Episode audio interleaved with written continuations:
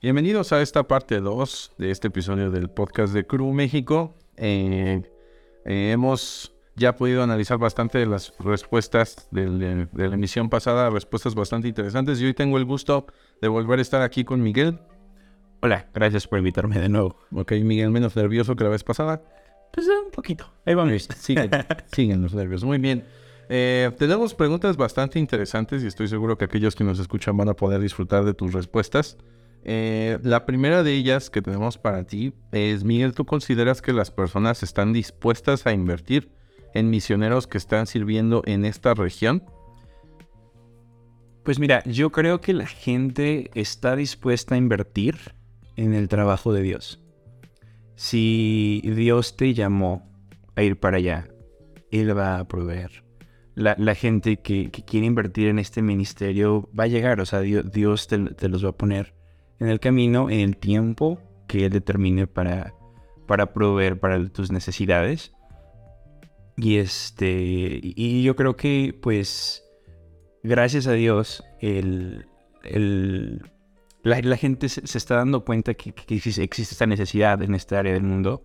Y hay más y más iglesias que hablan respecto de la gente no alcanzada, la ventana 1040. Y esto ayuda mucho a la gente que está levantando finanzas y, este, y, y formando su, su equipo de socios para que oren y, y, este, nos ayuden a llegar allá. Pero este, yo, yo, yo creo que lo, lo principal es que sea el trabajo de Dios. O sea, lo primero es tener un llamado bien seguro, ¿no? Sí. Quieres ir allá. Y lo siguiente, pues, es compartir ese llamado con las personas. Claro. Y a Dios va a proveer, ¿no? ¿Cuál ha sido tu experiencia eh, eh, levantando finanzas, buscando gente que te apoye para poder estar allá? La, la verdad es que yo tuve la bendición de ser parte de una iglesia en Estados Unidos, en Houston, que se dedican a la gente no alcanzada de, de- desde su fundación. Ellos, ellos su, su enfoque es en ser, como dice en, en Isaías, una, una casa de oración para las naciones. Ok. Entonces ellos se enfocan mucho en la oración, quieren ser una casa para la comunidad, se enfocan en la oración, pero ellos no son, no, no solamente toman la bendición de Dios, sino quieren bendecir a las naciones a través de, su existencia. Entonces, cuando yo, Dios me llamó, yo les compartí a los pastores donde que, yo me quería ir. Y ellos este, me apoyaron mucho, me, este, siempre me empujaban a, pues ve, Dios te va, a proveer, Dios va nunca te va a dejar Dios. Y en todo esto varios miembros de la, de la iglesia me apoyaron y, y gracias a Dios fue en un par de meses que, que levantamos las finanzas necesarias para ir. La primera vez, ahorita mi esposa y yo estamos, este, ya que estamos casados, necesitamos levantar un poco más de finanzas y llevamos ya como cuatro meses y gracias a Dios este, Él está proveyendo poco a poco. Pero qué, qué importante es, ¿no? Que la iglesia realmente como que te apoye en el llamado que Dios está poniendo en ti, porque yo he escuchado algunos eh, testimonios de gente de tener un llamado, de gente a su alrededor que confirme ese llamado, pero no hay ese como soporte, ¿no? Que a veces es necesario como de la iglesia también. Sí, es que empieza en la iglesia local. O sea, la iglesia local tiene que fomentar en la gente la importancia de las naciones. O sea, desde el principio, desde Abraham, Dios le dice, te voy a bendecir para que seas una bendición. Para que, para que a través de ti todas las naciones sean bendecidas. Entonces, es, es, de- es desde el principio. O sea, Dios no, no es como que ir a las naciones y hacer discípulos fue como que el, el plan B de, de Dios. O sea, ya que está Jesús aquí, diles que vayan a ser discípulos de todas las naciones. No, Dios nos salva para que ayudemos a los demás a escuchar de Él. Él, él este, nos bendice para ser una bendición. Que era el tema que estábamos hablando el otro día, ¿no? Que es necesario que la iglesia sea bíblica para entonces poder nosotros fundamentarnos ahí y poder como tener esa visión correcta de a dónde somos llamados, ¿no? Sí, exacto. O sea, y, y decir bíblica no necesariamente como denominación, sino No. bíblica que, Sus centros. que sus centros de Pues, la autoridad suprema de esta iglesia es la palabra de Dios. Porque así ya, este, como, como, con- como ellos se sientan acerca de ciertos versículos o su, su convicción personal de algo, este, no jamás va a cambiar la palabra de Dios. O sea, Dios jamás tartamudea al decirnos vayan, vayan a ser discípulos de todas las naciones. Y no una, dos o tres veces, cuatro veces. En el Nuevo Testamento nos dice que vayamos. Muy bien. Eh, Me gusta pensar que hay alguien, ¿no? Eh, de esta otra región que nos esté escuchando. ¿Cuál sería tu mensaje de ánimo para esas personas que están ya sirviendo en esta región? Pues hay personas que tienen un llamado, perdón, Sí, claro. a este tipo de partes del mundo. Sí, no, este, yo les diría vayan. Este, Dios, Dios va a proveer. Dios jamás. Yo algo que me, me- me encanta mucho, que es un dicho en inglés, este, que, que recuerdo demasiado, es que Dios no llama al que esté equipado, sino que al que, al que llama. Y parte de esto es la provisión, o sea, Él nos va a dar la- las herramientas necesarias para llegar a donde vamos. Entonces yo diría, si se siente imposible, estás en el lugar correcto, porque Dios, e, en, en esos puntos donde sientes que no hay forma de que suceda, es donde Dios trabaja, es donde Dios no, nos encuentra y es que ahí es donde está su gloria. Si fuera de alguna forma fácil para que vayas, yo, yo creo que Dios no, no, no tiene la gloria en, en, en ese... Claro, porque si fuera posible por mí hacerlo, pues entonces no hay espacio, ¿no? Para que Dios obre en eso. Sí. Ok, ¿te acuerdas que hace unos días estábamos platicando lo de la... ah, ¿Cómo le llamaste? Como una historia que ejemplificaba, ¿no? El, el cuando un padre le dice a su hijo... Sí, Eh, es de... Fue un poquito de esa, esa parte. Sí, una de las historias que yo comparto con la gente cuando les, les comparto acerca de la Gran Comisión es que, o sea, Dios, como les digo, no tartamudea en su, en su palabra. Al decirnos, vayan, hagan discípulos de todas las naciones, enseñándoles a obedecer todo lo que yo les he enseñado y bautícenlos en el nombre del Padre y del Espíritu Santo y estoy con ustedes hasta el fin del mundo. O sea, eso es este, lo que nos dijo. Dijo, toda autoridad es mía, vayan. Entonces, si Él nos dijo que vayan, es como si la metáfora que, que te compartí esa vez fuera... La metáfora que te, que te compartí esa vez fue de un padre, ¿no? O sea, un padre le dice a su hijo antes de salir, le dice a su hijo, recoge tu cuarto. Y él dijo, ok, va. El padre se va. El padre regresa y, y el hijo le dice, mira, papá, mira, escribí lo que me dijiste. Te lo puedo, de, de hecho tengo la etimología de todas las palabras que, que usaste, de la raíz de dónde vienen, te las puedo decir en griego, en hebreo, te lo puedo hacer un, te puedo hacer un esquema de Ya traduje lo que me dijiste a otros. Sí, lo traduje a todos los idiomas que hay. Este, te puedo hacer un esquema de cómo recoger un cuarto. Hemos formado estudios acerca de Sí. cómo recoger. De hecho, mis hermanos y yo nos juntamos para hablar de recoger el, el cuarto. Creemos que recoger el cuarto está bien. Sí, está bien, estamos de acuerdo. Deberían recoger su cuarto. Claro. Pero si el padre llega y el cuarto no está recogido, no fueron obedientes. Y eso es lo que todos como cristianos tenemos que tomar como nuestra meta. Es el ser obedientes. Dios no nos dice, e- e- el, trabajo de, de un cristiano no es conversiones, oraciones, eh, sermones que, que- que predicar, no es, no, no es nada de eso. Nuestra, nuestra métrica de, de- de éxito es obediencia. Si Dios te dijo brinca, brincaste. Si Dios te dijo agáchate, te agachaste.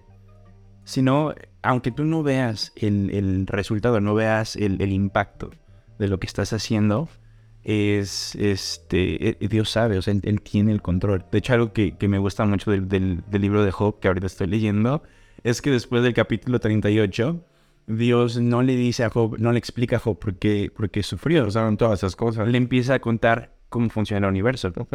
Le dice, es que yo, yo puse las- la, la fundación, la fundación ¿no? del, del- de la Tierra, yo la establecí. ¿Dónde estabas tú? ¿Cuándo, ¿Dónde estabas tú cuando yo le dije a la, a la tormenta hasta dónde llegar? Cuando yo diseñé el cómo, el cómo las, las cabras de las montañas se alimentan o cómo que, los patrones de que, que usan los leones para comer. ¿Dónde estabas tú cuando yo es, este, le, le dije al pasto dónde crecer? Sí, la, la fuerza de Ajá. las criaturas del campo y todo eso. Job dice, no, pues, manera no entender. Sí, sí, sí. Y es que eso no, no quiere decir que somos... No, no nos quiere así como, como menospreciar, sino nos, nos, nos está diciendo el, el universo es tan complejo. Dice, confía en mí. Dice, confía en mí. Yo, yo sostengo todo y yo sé cómo funciona todo y yo veo más allá de donde tú ves. Confía en mí. Que es por eso que el éxito en el evangelismo que nosotros definimos como éxito evangelizar es ir en el poder del Espíritu Santo y compartir el Evangelio con las personas, dejándole los resultados a Dios, ¿no? Porque justamente no sabemos si somos el primero que le compartió el Evangelio, el segundo que le compartió el Evangelio, o vamos ya a cosechar el fruto de otras personas que han compartido el Evangelio, ¿no? Sí. El, el éxito está en ir y obedecer lo que Dios nos ha dicho que hagamos. Sí, eso, eso en general, en, en una vida, de, la vida de un cristiano, es verdad, no solo en el Evangelio, en, todas, en toda parte de tu vida, cuando obedeces a Dios, eres exitoso como cristiano. Yo creo que hay una parte en la vida de todos los creyentes donde pasamos justamente por la gran comisión por primera o segunda vez, o cuando realmente le entendemos, que es como la vida del creyente de voy a hacer caso a esto, o voy a voltear la mirada un poquito y voy a saltar al siguiente capítulo, ¿no? Este, ¿cuál sería para ti el desafío para aquellos que están dudando un poco o están interesados en servir justamente a lo mejor en esta parte del mundo o a lo mejor como misioneros, ¿no? En general. Yo te decía, ok, el desafío que yo le daría a toda la gente que entiende la gran comisión es encontrar una comunidad misional, porque no lo puedes hacer solo. Ese es un, ese es un muy buen consejo, porque a veces creemos eso, ¿no? Y a veces un poco el miedo depende de que, ah, pienso que yo lo voy a hacer solo. Sí, exacto. O sea, una busca una comunidad, comunidad misional que entiende la gran comisión, que quiere ir a, a- a hacer que la gente, a compartir el evangelio para que la gente conozca de, de Cristo y este es primordial y es práctico porque si vas en, en comunidad, una no, no puedes, este, este, como decimos en México, rajarte. O sea, si ya dijiste voy, pues tienes que ir. Este, hay contabilidad, eh, accountability, ajá. Y este, y, y otra es que no vas solo, como tú dices. Y además es bien importante una comunidad misional porque el, el modelo que Jesús nos pone para ir es, obsérvame como yo lo hago, después lo haces pero yo te corrijo, y ya después Jesús a los 72 le dice, vayan, vayan y, y, este, y después hacen su, su junta, ¿no? Después para ver cómo les fue. Pero en, en todo esto, el, el modelo que Jesús usa es, es de coaching, o sea, de, de un modelo, tú lo, tú lo haces, te corrijo y después ya ve y ve con alguien más, porque tú te para la multiplicación. Bueno, eso es práctico, la, la comunidad. Recuerda que no vas en tu nombre, vas en el nombre de, de Dios y el Espíritu Santo es el que, es el que con- el convence a la gente de que esto es cierto. Yo te puedo decir de experiencia, yo he compartido el Evangelio en estos últimos dos años más de 180 veces. Ya, tienes bien. Sí, porque tenemos que mantener la, la, La la contabilidad. contabilidad. Sí, sí, sí. Es bueno, bueno. Este, pero no, no te lo digo para presumir, sino para decirte que en todo esto fue los días cuando yo estaba cansado, cuando yo iba ya más, este es que escéptico que nada a compartir, diciendo, ok, ya es viernes, ya lunes, martes, miércoles y jueves fui, nadie me, me hizo caso, este, no, ya, ya ni quiero ir. De duda, de duda, ya me me voy a mi casa, pongo algo Netflix, hago otra cosa, ¿no? Sí, en esos días que, que, va, que voy y no- yo sé que, y, y es claro que no voy en, en mi nombre con mis habilidades, con mi experiencia, que, que yo comparto el Evangelio que en mi, en mi este, opinión no muy bien, y la gente dice, ah, sabes que eso tiene sentido. Tienes una Biblia, o sea, eh, ¿cómo, cómo puedo leer más de esto? O sea, me- enséñame más. Y es en esos momentos donde Dios muestra su gloria. Pero es que vamos en el poder del Espíritu Santo, no en mi, no en mi propia habilidad. Y ya al final te, me gustaría exhor- exhortar a la gente de que a- hay, hay muchas veces que creemos que tienes que saber mucho para compartir el Evangelio. De hecho, ese es un miedo por el que la gente no comparte a veces el evangelio. Bueno, es uno de los miedo excusas que a veces ponemos, ¿no? Exacto. Decir, híjole, pero no sé cómo contestar a las preguntas difíciles que la otra persona me puede hacer. Y no tienes que saber cómo responderle. Muchas veces es más cerca del micro. no, no tienes que saber cómo responderle a la gente. Para ir a compartir el evangelio. para ir a compartir el Evangelio. Muchas veces habla más el decir, ¿sabes qué? No sé, en humildad responder. No sé la respuesta de tu pregunta, pero investiguémoslo junto. Eso Es una oportunidad para que... para otra vez y abrir las puertas, porque a nadie le gusta que llegue alguien y decirles, oye, yo tengo todas las respuestas, sígueme. No, es decir, ¿sabes que No tengo todas las respuestas, pero quiero caminar contigo. Eh, Y eso es, y eso es este, mu- mu- muy, poderoso, pero a lo que iba es, el Evangelio en sí es suficiente. De hecho, hay una cita de, de un libro de Spurgeon que me gusta mucho que dice, el Evangelio es como un león enja- enjaulado. No necesita que lo, que lo defiendas, solo necesita que lo dejes salir. Él se puede defender solo. Y es que es verdad. E- En verdad que cuando tú compartes el Evangelio, incluso Pablo testifica de esto a los corintios, le dice, cuando yo llegué con ustedes, los corintios eran este, de las civilizaciones más educadas, más capacitadas, tenían riqueza, tenían el, el, este, el lugar este, la Ferra, se llama, que es donde comparten la filosofía, o sea, muy, muy, muy, este, Muy cultos, muy, muy cultos, muy equipados, preparados. Y, y- y llega Pablo y dice, yo cuando llegué con ustedes llegué solamente predicando a Cristo y Cristo crucificado.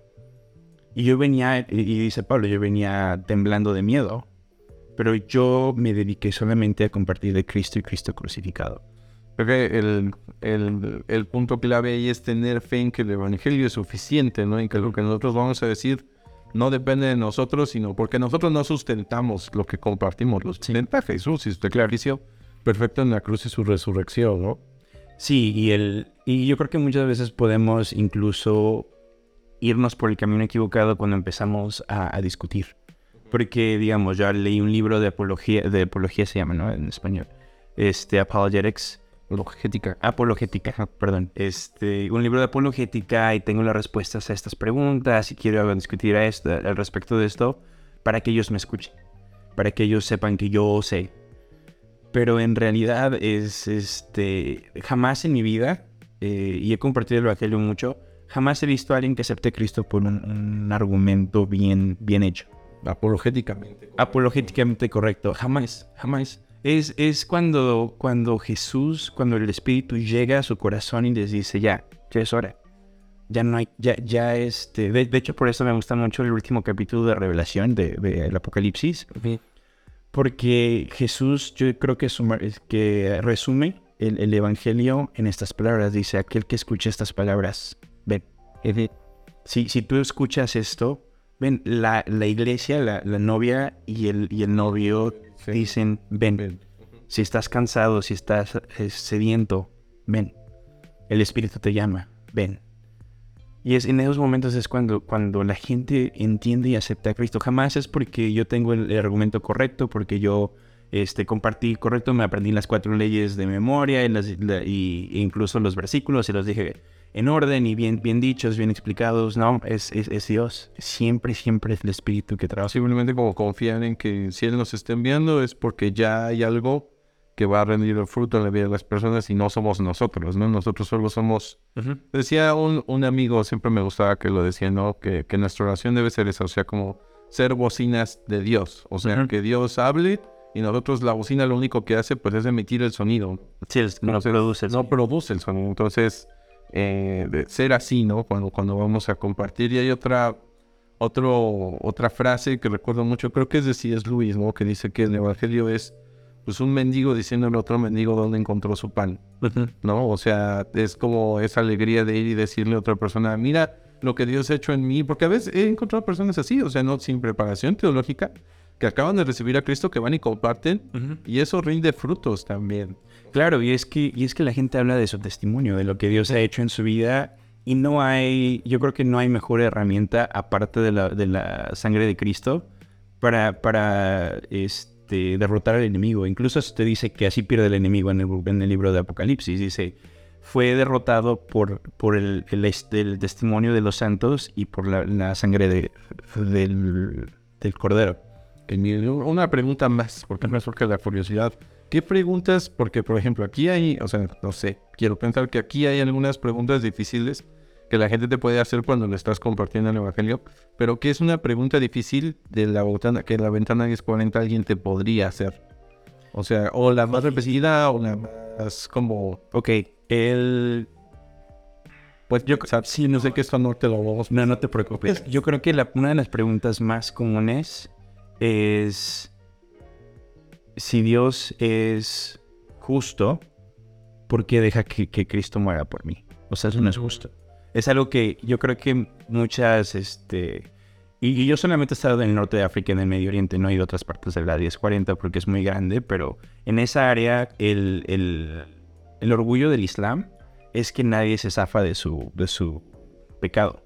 O sea, tienes que trabajar y hacer buenas obras para tener más puntos buenos enfrente de Dios, en su justicia. Si tienes más bueno que malo, entonces Dios te perdona. Y ya porque te lo ganaste. Porque Literalmente es una balanza de justicia. Literal, o sea, ellos, ellos creen, Cosas buenas que malas y listo. creen que todo humano tiene a un ángel y, un- y a un eh, demonio en, su- en sus, en sus hombros y están anotando todo lo que hacen.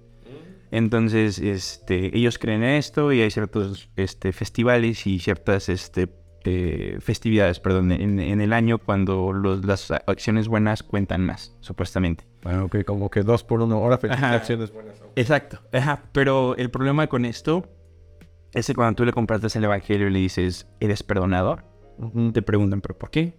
Yo no he hecho nada. Ajá. Bueno, una, una, yo llevo mi cuenta bien, ahorita tengo más buenas que, bien, que malas, ¿para qué necesito ser perdonado? Una. Y dos es, si tu Dios es justo, ¿por qué? Porque Cristo siendo inocente, ellos creen que Isa es un profeta muy bueno, un profeta hum- humano. Este es el único contexto que tienen incluso de, de él. Pero dicen, ¿por qué lo, por qué lo mata? Ellos, ellos creen que, que Dios lo cambia en, en- en la cruz por alguien más. Porque Jesús no merecía morir. Entonces te preguntan, ¿por qué crees eso? ¿Por qué crees que, que Dios castigaría a alguien inocente? Y, y es que ellos no entienden el concepto del por qué, porque por el amor. ¿Por qué te dice que creyó Dios? Creó Dios por amor. ¿Por qué te dio libre albedrío? Por amor. Para que lo esclavos. Al mundo que entregó a su hijo Exacto. para morir. Sí, y, y yo creo que esa es una. Y otra pregunta que la verdad me pega muy fuerte el- en, en esta área del mundo es cuando alguien en- entiende el Evangelio, entiende que es salvación de Dios, que es el mensaje de Dios que llegó al mundo hace dos mil años y preguntan, ¿por qué tardó tanto en venir a decirnos? ¿Por qué, por qué es que mis abuelos no, no pudieron escuchar porque no vino alguien antes? a, a- a contarnos por qué es que los cristianos se tar- tardaron tanto en venir a contarnos el Evangelio. Si es vida, si es salvación de, de Dios para... Con una patada al pecho bien puesta. Sí. Como de que... Porque si ustedes tenían la respuesta, están dejando que todo esto siga. Sí, pero es que la- cuando yo lo he escuchado esa pregunta, eh, la he escuchado dos veces en, en- en el norte de África, jamás es así como, como este, acusándonos. En verdad ellos es así como con inocencia preguntando, ¿por qué se tardaron, ta- se tardaron tanto? ¿Por qué si esto pasó hace dos mil años, por qué? ¿Por qué no llegaron aquí antes? Es así de... No, pues yo terminé la universidad y me quería ir para el otro lado, pero... A mí me mandaron ayer. me mandaron ayer, pero... pero sí, o sea, es, es eso, que esa, esa pregunta yo creo que es una de las más difíciles que... Sí, es una pregunta bastante reflexiva porque, o sea, tú estás en la mitad de 40 y hay gente que no ha escuchado. También nosotros estamos, hay gente que no ha escuchado, ¿no? Y nosotros somos los mensajeros. Entonces siento que tenemos cierta participación de responsabilidad dentro de esa pregunta, ¿no? Sí, no, claro. Todo, todo cristiano tiene... Oye, Miguel, ¿algo más que quieras añadir a esta emisión de este episodio, segunda parte con Miguel? Este, no, yo solo los invito a que le entreguen su vida a Dios. O sea, muchas veces como cristianos creemos que, ya somos, este, que, ya le dimos todo, ¿no? Y yo creo que la madurez cristiana es entender que nuestro, nuestros ídolos, nuestro pecado, nuestra forma de vivir, de cómo nos gusta hacer las cosas por nuestra cuenta, eh, gana demasiado en nuestra, en nuestra vida diaria. Y hay una este, de, las, tesis de, de Lutero, de Martín Lutero, que, dice que toda la vida de un cristiano es el arrepentimiento. Y no es porque, o sea, te, te estoy diciendo, siéntete mal por lo que has hecho. Es porque en el arrepentimiento tú entiendes que Dios es perfecto y tú no eres perfecto. Aunque ya fuiste salvo, aunque ya estás en el reino, nuestra, eh, como dice C.S. Lewis, eh, si el pecado es azul, la vida de, de- de un cristiano es azul bajito, o sea, ma- más, clarito, ¿no? Pero, o sea, tiene azul, un tono de azul todavía. Hasta que no regrese Cristo no vamos a ser perfectos. Pero podemos entregarle nuestra vida a diario. Continúen tratando de escuchar su voz, tra- continúen tratando de, de compartir el Evangelio, continúen con esa comunidad con Dios porque es, es difícil, pero es lo más, lo más importante en nuestra vida, es lo más, este, el gozo más grande que vamos a experimentar en, en nuestra vida. Es hacer lo que vinimos, lo que deberíamos estar haciendo, ¿no? Como vivir nuestro propósito en el... Yo creo que eh, puede, puede haber la tentación de decir, haz más de lo que tienes que estar haciendo. Haz lo que tienes que estar haciendo. A lo que me refiero es ríndete. Ríndete frente a Dios. El, el, el, incluso lo que te estoy diciendo es lo opuesto. No hagas. Deja de hacer y ríndete frente a Dios. Para simplemente pasar una tarde con tu padre. Con tu cafecito, con tu Biblia.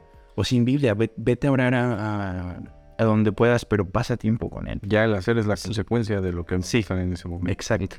Sí. Muy bien. Pues muchas gracias, Miguel, por darnos el tiempo de grabar este episodio. Les recordamos que más recursos como este están disponibles a través de Spotify, YouTube. También estamos subiendo este contenido a redes sociales. Entonces, si quieren escuchar un poco más, ahí es donde nos pueden encontrar. Gracias, Miguel. A ustedes, gracias. Hasta nos vemos en otra emisión.